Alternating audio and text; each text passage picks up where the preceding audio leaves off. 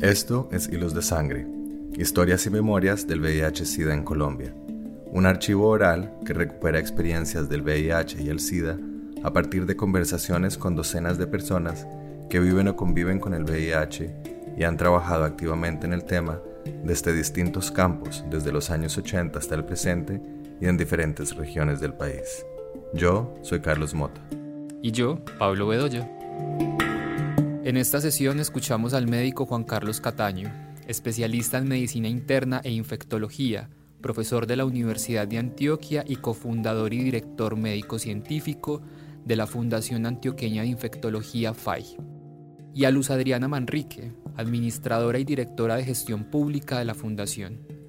La FAI nació como IPS orientada a educar a profesionales en salud y luego se ha ido vinculando con la prestación de otros servicios en salud y con la respuesta comunitaria al VIH y al SIDA. Mi nombre es Juan Carlos Cataña, yo soy médico especialista en enfermedades infecciosas de la Universidad de Antioquia y soy el director médico y científico de la Fundación Antioqueña de Infectología. Bueno, les vamos a contar qué es la Fundación Antioqueña de Infectología. Yo estudié desde 1992 en la Universidad de Antioquia, me gradué de pregrado, luego hice mi especialización en medicina interna y luego eh, hice mi especialización en infectología. A lo largo de todo mi entrenamiento en infectología, eh, me pude dar cuenta que llegaban los pacientes hospitalizados a la clínica donde yo me entrené, que es el Hospital San Vicente de Paul en Medellín, uno de los más grandes y más tradicionales y antiguos de la ciudad. Y allí veíamos pacientes cada vez con mayor frecuencia que llegaban con el diagnóstico de VIH, muchos de ellos ya llegaban en una fase avanzada o de SIDA, y vimos que esto era un problema que más allá de ser algo puntual, era algo que competía a todo el núcleo social de nuestra ciudad, de Medellín, e incluso de ciudades y de departamentos aledaños. Entonces llegaban pacientes en estado muy avanzado de la enfermedad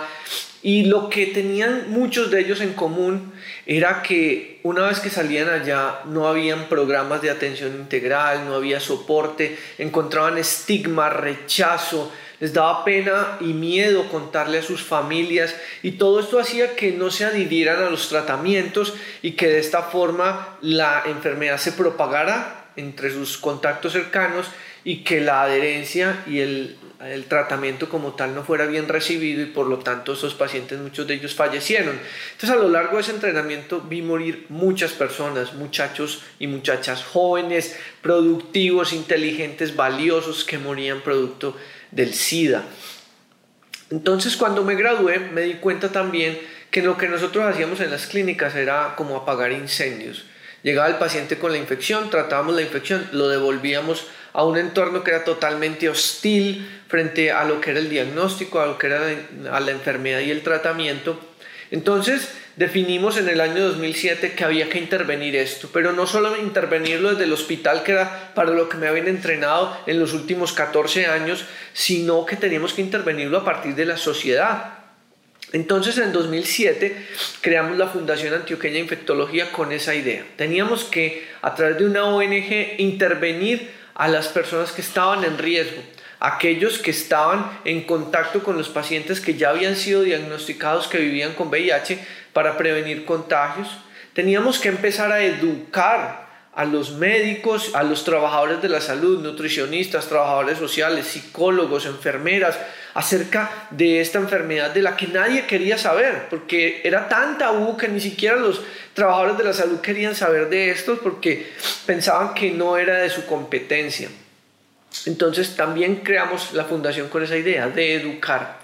Entonces, más o menos en 2010 empezamos a incursionar más en la parte social. Inicialmente éramos una IPS que funcionaba atendiendo pacientes, que es lo que yo me entrené para hacer, pero empezamos a involucrar a nuevas personas, a nuevos actores en todo este escenario. Llegó Luz Adriana con sus proyectos sociales, llegó Walter Osorio con toda su experiencia en la industria farmacéutica y todo lo que a partir de allí podíamos hacer en lo que era educación médica continua y desarrollamos tres grandes núcleos a partir de los cuales la fundación iba a ejercer su función social. La primera, obviamente, era seguir haciendo lo que yo sé hacer, que es atender pacientes. Lo segundo fue que desarrollamos todo un programa que se llama el programa A Tiempo, en lo que busca es diagnosticar a las personas a tiempo. En eso Luz Adriana es experta y ella se dirige con su equipo a los sitios donde se congrega la población de riesgo para ofrecer educación, para ofrecer preservativos, para ofrecer diagnóstico rápido a través de lo que se conoce como las pruebas rápidas, en donde en 15 minutos y con una gotica de sangre, con un pinchazo en tu dedo, te pueden diagnosticar hepatitis B, hepatitis C, sífilis y VIH. Todo en 15 minutos. De manera que el paciente no tiene que cumplir con esa engorrosa tarea de ir a un laboratorio, hacerse un examen, volver otro día, reclamar el resultado, luego agendar una cita con un médico para que se lo interprete, en fin un montón de barreras que nos ha planteado el sistema de salud para que las personas accedan a lo que es una medicina de calidad. Nosotros se las llevamos a los sitios donde se congregan para que les podamos hacer una asesoría pre y post prueba y aquellos que den positivos, Adriana se encarga de dirigirlos específicamente a las diferentes EPS para que reclamen sus derechos en salud y por supuesto un tratamiento. Y el tercer, la tercera línea que desarrollamos en la campaña Tiempo era una campaña de generación de ingresos. Obtuvimos unos recursos internacionales a través de lo cual se les generó a muchas personas que habían perdido su trabajo por la enfermedad, que habían sido echados de su casa, que habían sido despedidos de su trabajo, en fin, una serie de circunstancias lamentables que se relacionan con todo lo que tiene que ver con esta pandemia, para que les ayudáramos a generar sus propios ingresos, a montar sus pequeños negocios, a generar sus ideas y sus emprendimientos. De esta manera se generaron una gran cantidad de microempresas a las cuales se les hizo un seguimiento durante tres o cuatro años para que demostrar que eran rentables y que estas personas que no accedían fácilmente al, al, mercado laboral por diversas circunstancias, entre ellas el propio VIH, pues tuvieran una forma de sustento legal que no los obligara a la prostitución o a la drogadicción y que de esta manera ellos pudieran obtener un sustento digno. Una última que hemos venido desarrollando también últimamente es todo lo que tiene que ver con diagnósticos tempranos y con generación de datos porque en nuestro medio desconocemos mucho de la real epidemiología de la enfermedad en nuestro medio. Entonces, lo que nosotros dedicamos a través de todo lo que realiza Luz Adriana, de lo que realiza Walter y todos los colaboradores de la fundación es generar datos reales de lo que sucede en nuestro medio. Todo eso que está como oculto, como que nadie ve o no quiere ver, es a lo que nosotros nos dirigimos para descubrir esa otra ciudad que no está enfrente de las entidades de salud, llevándoles educación, llevándoles prevención, llevándoles diagnóstico a tiempo a todas estas poblaciones y generando datos datos que nosotros organizamos y publicamos a nivel internacional para que sepan lo que está pasando en nuestro país, no solo aquí, sino en otros países y que esto pueda ser de alguna manera una motivación para que haya más inversión extranjera en nuestro país, ya que aquí es bastante difícil encontrar los recursos para poder seguir haciendo, por ejemplo, lo que nosotros hacemos. Eso es la Fundación Antioqueña de Infectología. Mi nombre es Luz Adriana Manrique, yo soy la directora de gestión pública de la fundación. Como lo estaba explicando el doctor, nosotros más o menos en el 2013 fuimos la entidad ejecutora de los recursos del Fondo Mundial de lucha contra el VIH, la malaria y la tuberculosis acá en Colombia y tuvimos la oportunidad de estar en tres departamentos, en Antioquia, Chocó y Córdoba, llevando no solamente todo el tema de diagnóstico temprano y educación a las poblaciones, sino también el tema de generación de ingresos como ya lo explicó pues el doctor Cataño, eh, les dábamos un capital semilla, pero no en dinero, sino en especie, en especie perdón, según lo que la población eh, supiera hacer, cuál era su arte, qué era lo que, a lo que se quería dedicar. Entonces, unos a la peluquería, a la modistería, confecciones, y se fundaron pues eh, microempresas a las cuales se hizo un seguimiento. Luego de que sale el Fondo Mundial, pues nosotros ya teníamos una capacidad instalada, teníamos un conocimiento previo, eh, ya teníamos un relacionamiento con las poblaciones que siempre han sido, digamos, como marcadas por todo el tema de VIH, que eran los chicos que tienen sexo con otros chicos, la población transgénero, las niñas y niños que ejercen la prostitución.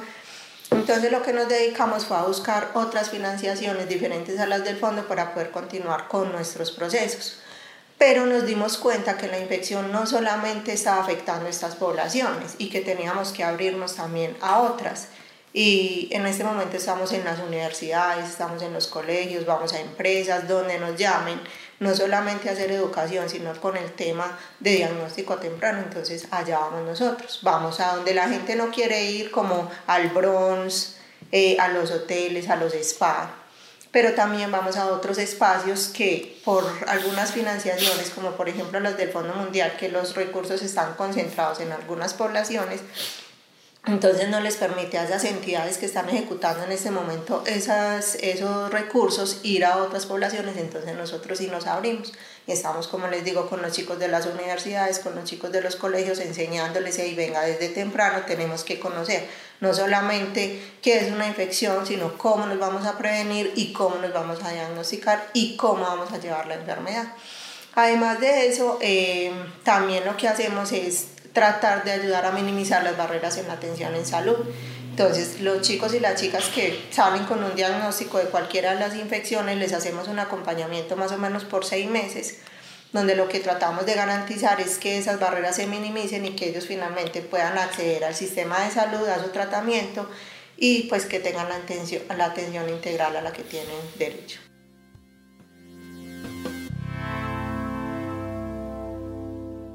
Ahorita que acaba de pasar el COVID, sucedió algo muy parecido a lo que sucedió en los años 80 y 90 cuando llegó el VIH a Colombia. El primer caso de VIH fue escrito en Colombia, en Cartagena, en el año 1983 y posteriormente pues ya eso se regó por todo el territorio. Pero cuando empezaron a llegar los primeros pacientes era muy curioso porque primero pues todo el mundo sentía un temor, así como cuando llegaban los primeros pacientes de COVID todo el mundo tenía temor, todo el mundo la escafandra pues y todos los guantes y toda esta cosa que ya hoy no se utilizan pero había gran temor y desconocimiento porque ninguno de nosotros estaba entrenado para, para atender ni para entender lo que le estaba pasando a los pacientes que estaban llegando infectados con VIH.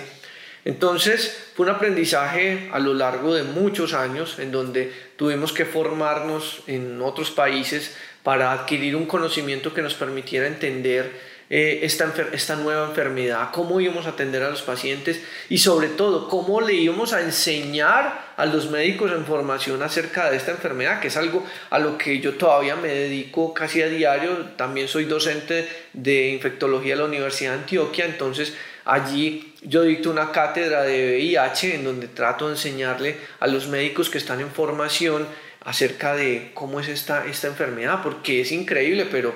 Hoy en día todavía hay muchos que no tienen la menor idea de esto, ni cómo se diagnostica, mucho menos cómo se trata, y todas las infecciones que van alrededor de esto, ni hablar de otras profesiones como psicología, nutrición, trabajo social, enfermería, donde pues no tengo de primera mano los datos, pero seguramente eh, la educación en VIH es mínima si es que es alguna. Entonces a lo largo de todos estos años fuimos aprendiendo y evolucionando con el virus y con la terapia, porque como ustedes saben, al principio los tratamientos, si es que había alguno, eran supremamente tóxicos, muy mal tolerados, eran 10 a 20 pastillas al día, daban diarrea, daban mareos, daban vómito, muy mal tolerado. Hoy en día la evolución de todo esto nos ha permitido llegar a unos tratamientos supremamente sencillos, hasta de una tableta al día, que no te dan diarrea, no te dan vómito, que los toleras supremamente bien. Entonces, haber tenido la oportunidad de vivir toda esta historia a lo largo de estos años ha sido un privilegio muy grande porque me ha permitido entender y aprender y poder también enseñar lo que ha sido convivir con VIH a lo largo de todos estos años.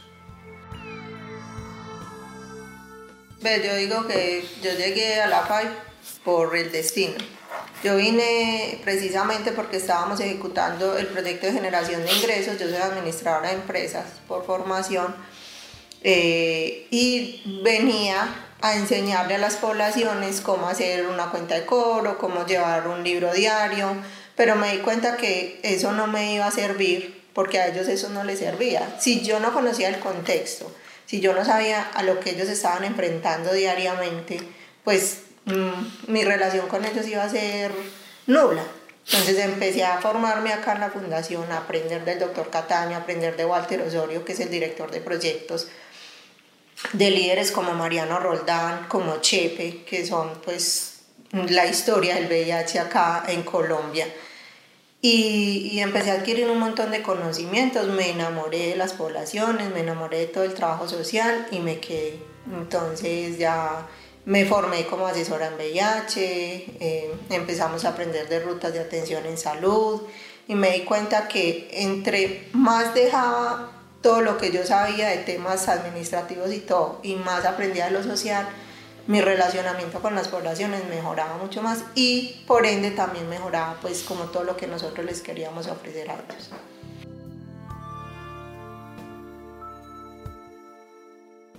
Así como a nivel mundial la epidemia cambió, inicialmente era una epidemia que afectaba a hombres que tenían sexo con hombres y que estaba muy circunscrita a una población en particular, hemos visto cómo la epidemia cada vez se vuelve más femenina y se vuelve más joven. Entonces cada vez vemos muchachos más jóvenes que empiezan a experimentar en su vida con sexo y con drogas y con alcohol y se infectan a edades muy tempranas. También niños y niñas que adquieren la infección a partir de la gestación en sus madres y que a través del canal del parto se los transmiten a ellos. Esto afortunadamente hoy en día es poco común, pero sigue pasando.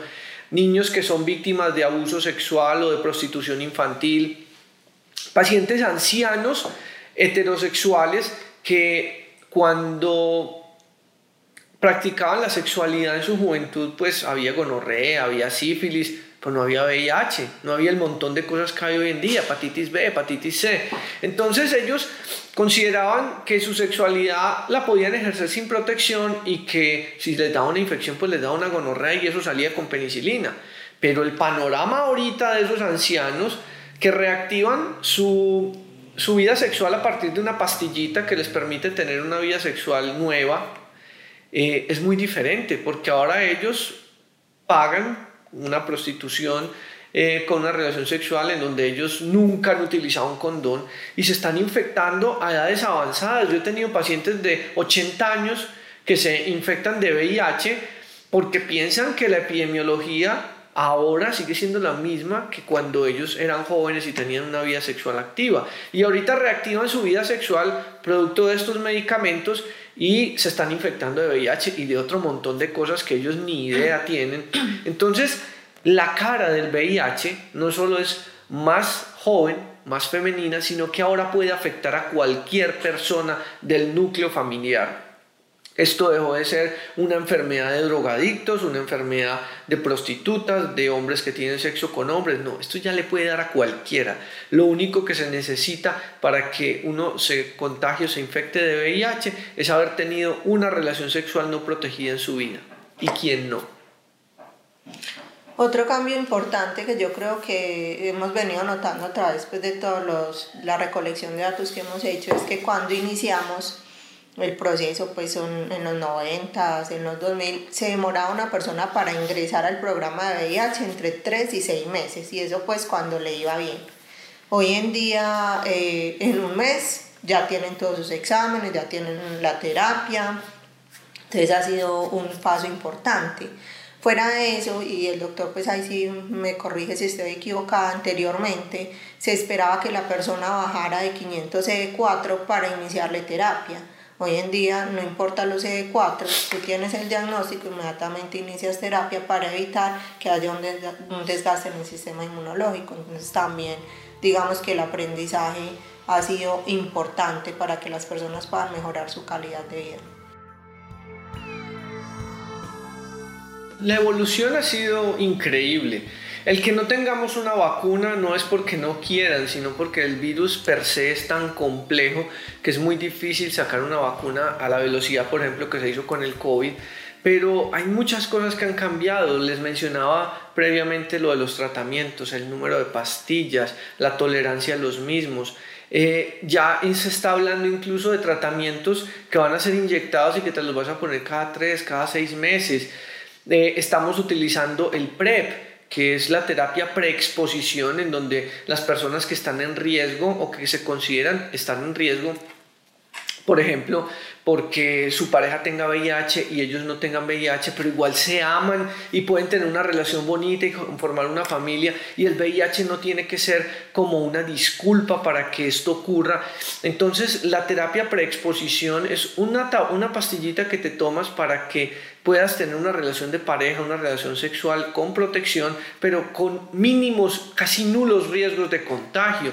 Entonces, ya otro de los hitos importantes hoy en día es que una persona que llega a ser indetectable, por lo tanto es intransmisible el virus a su, a su o a sus parejas. Entonces, son todas estas cosas que van evolucionando con el tiempo, cómo podemos evitar que una mamá que vive con VIH, que está en embarazo, le contagie el virus a su bebé. Eso es posible y ocurre todos los días en Colombia. Mujeres que viven con VIH están en embarazo, tienen hijos sin VIH, producto de la terapia antirretroviral, de los medicamentos que les damos y de la cesárea que hacen los colegas ginecólogos. De manera que la evolución de toda la enfermedad a lo largo de estos años ha sido increíble, lo que se ha logrado en términos de tratamiento, desafortunadamente no de curación, pero, pero eh, los avances han sido enormes y se ha logrado que la expectativa de vida de las personas que viven con VIH sea casi igual a la de la población general, con una calidad de vida de muy buena estándar y que les va a permitir pues, disfrutar unos años de vida eh, en óptimas condiciones. Yo creo que otro hito que que ha venido pues evolucionando todo el tema es las pruebas rápidas. Pues usted poder llegar y tener un diagnóstico en 10, 15 minutos, que ya es posible, irse para su casa ya casi que con la cita también médica. Anteriormente, ¿cuánto se tenía que esperar para usted poderse diagnosticar? Tenían que sangrar, esperar 15 días o 20 eh, cuando llegaba la prueba te tocaba hacerte una segunda prueba y esperar otro tiempo. Ahorita no, ahorita con la prueba rápida te hacemos una, si sale esa prueba reactiva, inmediatamente montamos otra de diferente caso, de diferente generación, y si también sale reactiva, ya hay un diagnóstico confirmado, simplemente lo que se hace es enrutar a la persona y ya se va sabiendo qué es lo que le está pasando. Entonces creo que el tema de las pruebas rápidas ha sido también un hito que marcará la historia del VIH. Mira, eh, se ha criticado mucho a la ley 100 que porque es perversa, que no funciona, que se la roban y que, eh, en fin. Pero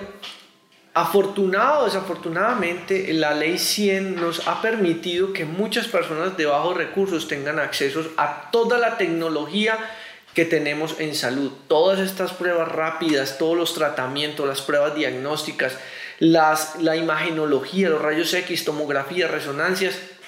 las personas de bajos recursos pueden tener acceso a esto a través del sistema de salud, a lo mismo que tienen acceso las personas más adineradas. Yo personalmente me, me siento muy conmovido cada que me llega un paciente de bajos recursos, estrato 1 o 2, trasplantado, porque es la ley 100 con todos sus problemas, todos sus defectos, la que permitió que esa persona de bajos recursos tuviera acceso a un trasplante que salvó su vida. Sin el trasplante, sin esa eh, ley 100, ese paciente se hubiera muerto irremediablemente, porque nadie en este país, excepto los multimillonarios, tienen con qué pagar un trasplante, tienen con qué pagar una cirugía cardiovascular, una neurocirugía, una, un, reemplazo articular, en fin, tantas eh, medicinas o tecnologías de, alto nivel que están acceso gracias al sistema de salud. De otro lado, y en términos de VIH, solo fue hasta 2006 cuando por primera vez tuvimos la, una guía nacional de VIH cuando se incluyeron los medicamentos de VIH en el POS y ya fueron de libre adquisición para las diferentes IPS que le suministran tratamiento a estos pacientes. Y digamos que en eso nuestro sistema de salud ha ido siempre un paso atrás en términos de lo que ha sido el desarrollo de la pandemia, de las nuevas tecnologías. Vemos como en Europa, en Estados Unidos sacan medicamentos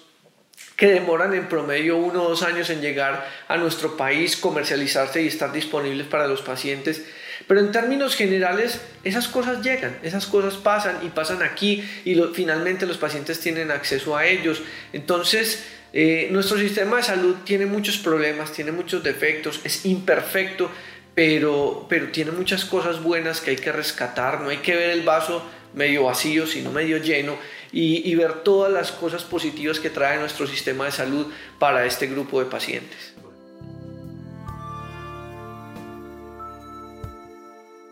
La ley 100 fue una ley que salió en los años 90 y lo que buscaba era darle eh, una, un, soporte económico, científico a la, a la atención de los pacientes. Antes existía el seguro social que nos tocó a todos nuestros padres y abuelos,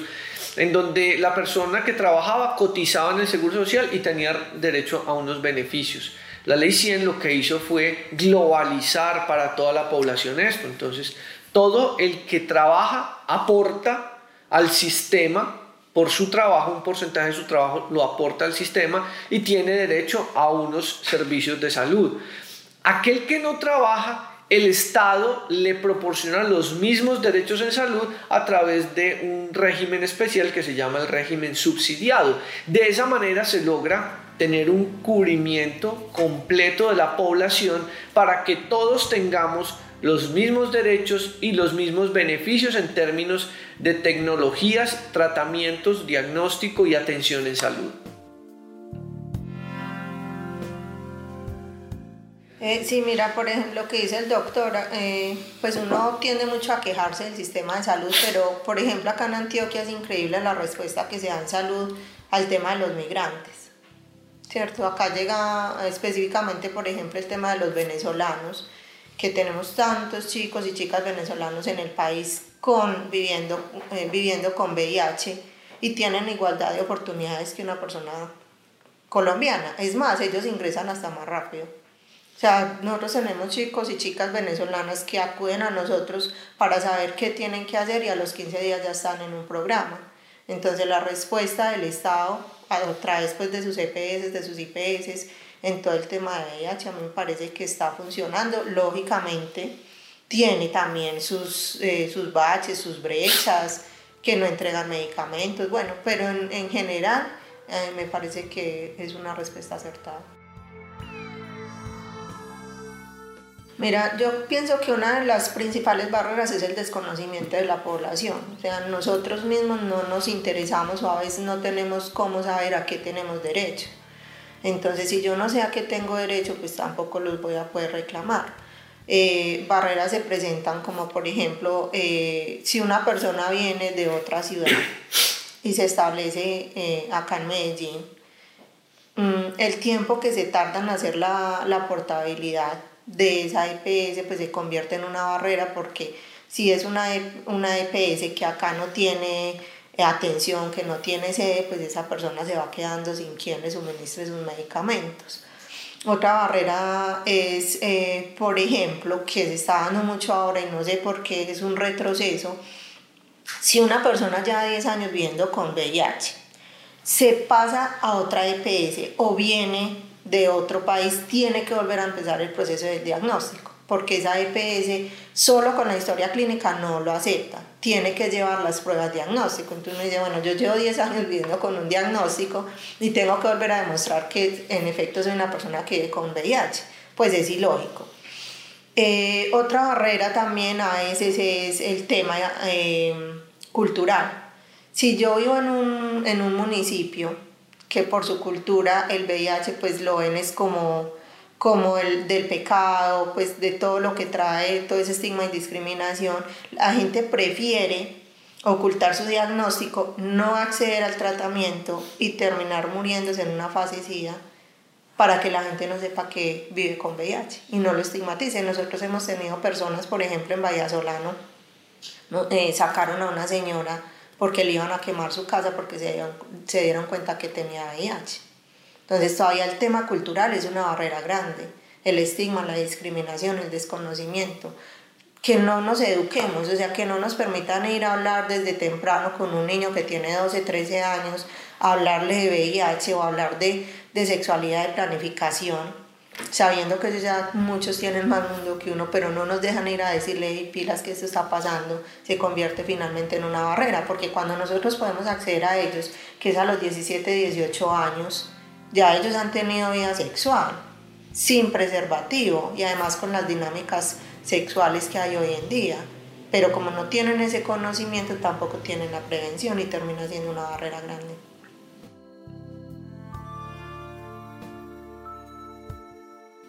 Otra barrera importante es desde el conocimiento médico. Como les mencionaba previamente, muchos de los profesionales de la salud no, no, no consideran importante que aprender o que les enseñen acerca de VIH. Entonces cuando les llega el paciente, pues no lo identifican por los síntomas y obviamente pues no lo van a diagnosticar. Y otra barrera importante es que el paciente muchas veces se niega a hacerse el diagnóstico. Eh, uno le ofrece la prueba por los síntomas o por lo que encuentra en el examen físico. Eh, bueno, ¿quieres que hagamos la prueba de VIH? No, yo no quiero, es que yo no soy de riesgo. Entonces, nuevamente, ¿quién es de riesgo? O no, yo no me quiero hacer la prueba porque me da miedo que de pronto me vaya positiva.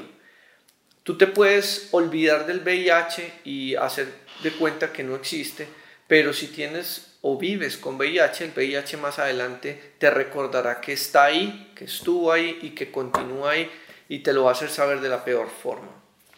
Entonces, eh, esos temores de la gente hay que anularlos. A nadie le da temor que le hagan una glicemia a ver si es diabético o que le tomen la presión a ver si es hipertenso. A nadie le debería dar temor tampoco que le hagan una prueba que diagnostique el VIH porque tanto diabetes como hipertensión como VIH son enfermedades crónicas de las que nadie se cura, pero que con tratamiento tienen muy buena calidad de vida. Si un diabético utiliza bien su insulina, tiene una buena calidad de vida, pero si no la utiliza bien, le va muy mal, es un coma diabético, en fin, le da un infarto, le amputan una pierna. Un hipertenso que se toma sus tratamientos vive muy bien, un hipertenso que no se los toma le da un infarto, le da un derrame, se le dañan los riñones, entra en diálisis, en fin. Igual con el de VIH, si la persona con VIH toma sus tratamientos, le va muy bien y tiene una expectativa de vida de muy buena longevidad y de muy buena calidad, pero si no toma sus tratamientos empiezan a aparecer una serie de complicaciones muy molestas. En realidad eso ya está sucediendo. Mm, aquí en la fundación yo los represento en algo que se llama la Mesa Conjunta del VIH Colombia, en donde hemos unido entes del gobierno, en ONGs de, la, de, la, de las personas eh, que están agrupadas como tal, de la representación de gremial de las poblaciones que viven con VIH y de los entes académicos. Y estos tres en conjunto, acompañados por la industria farmacéutica y por el gobierno, estamos enfocando el VIH como esta pandemia olvidada, porque nos enfocamos todo en COVID y ahora a partir de eh, todo esto que ya ha estado sucediendo con VIH, en donde los casos han estado aumentando de manera dramática, donde los pacientes suspendieron los tratamientos durante la cuarentena y estamos viendo un recrudecimiento de la pandemia olvidada del VIH, pues nos hemos unido, la sociedad civil, el gobierno, los académicos, las universidades, las ONGs, para ver, bueno, cómo vamos a enfrentar el problema ahora con las nuevas metas que propone la Organización Mundial de la Salud del 95, 95, 95, cómo vamos a acercarnos a eso, cómo lo vamos a hacer, pero hacer juntos,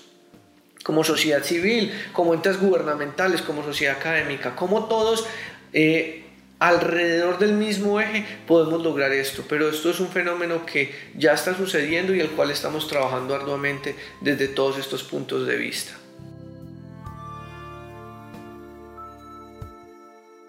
Mira, el reto desde el punto de vista médico, pues hay tres retos muy claves. El primero es diagnosticarlos a tiempo es diagnosticarlos antes de que lleguen a la fase SIDA, cuando la recuperación inmunológica y la recuperación del estado de salud es más difícil. Si uno diagnostica a los pacientes cuando están en una etapa temprana de la infección, pues tratarlos es supremamente sencillo con los medicamentos que tenemos disponibles hoy en el país y en el mundo.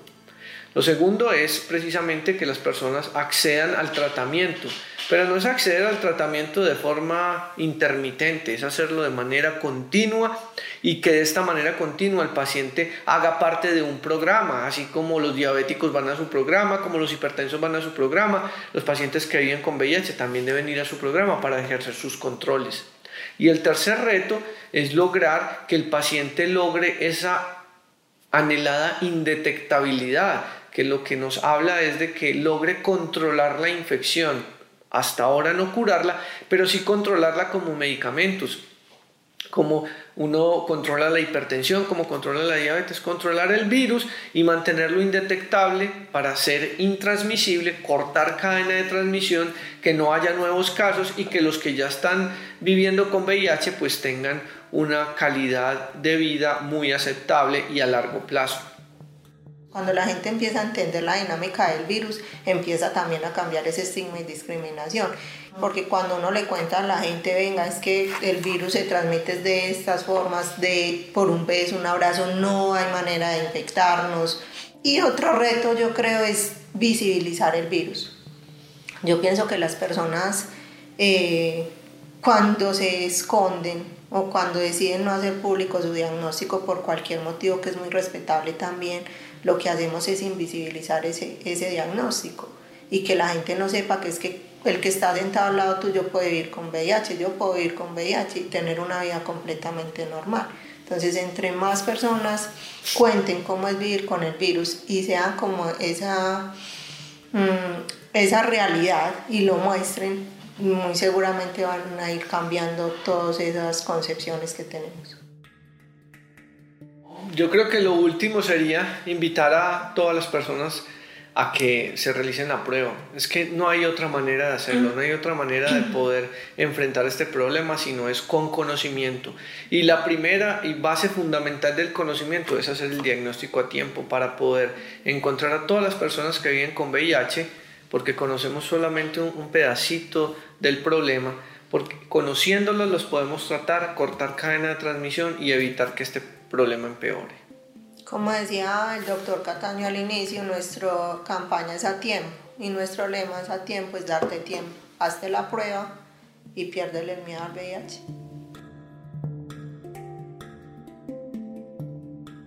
Hilos de Sangre, Historias y Memorias del VIH-Sida en Colombia, es un proyecto de Carlos Mota y Pablo Bedoya. Edición de audios, Juan Camilo Ortiz. Con apoyo de Penn Mellon Just Futures Initiative Museo de Arte Moderno de Bogotá y Grupo de Investigación en Intervención Social, Universidad de Antioquia.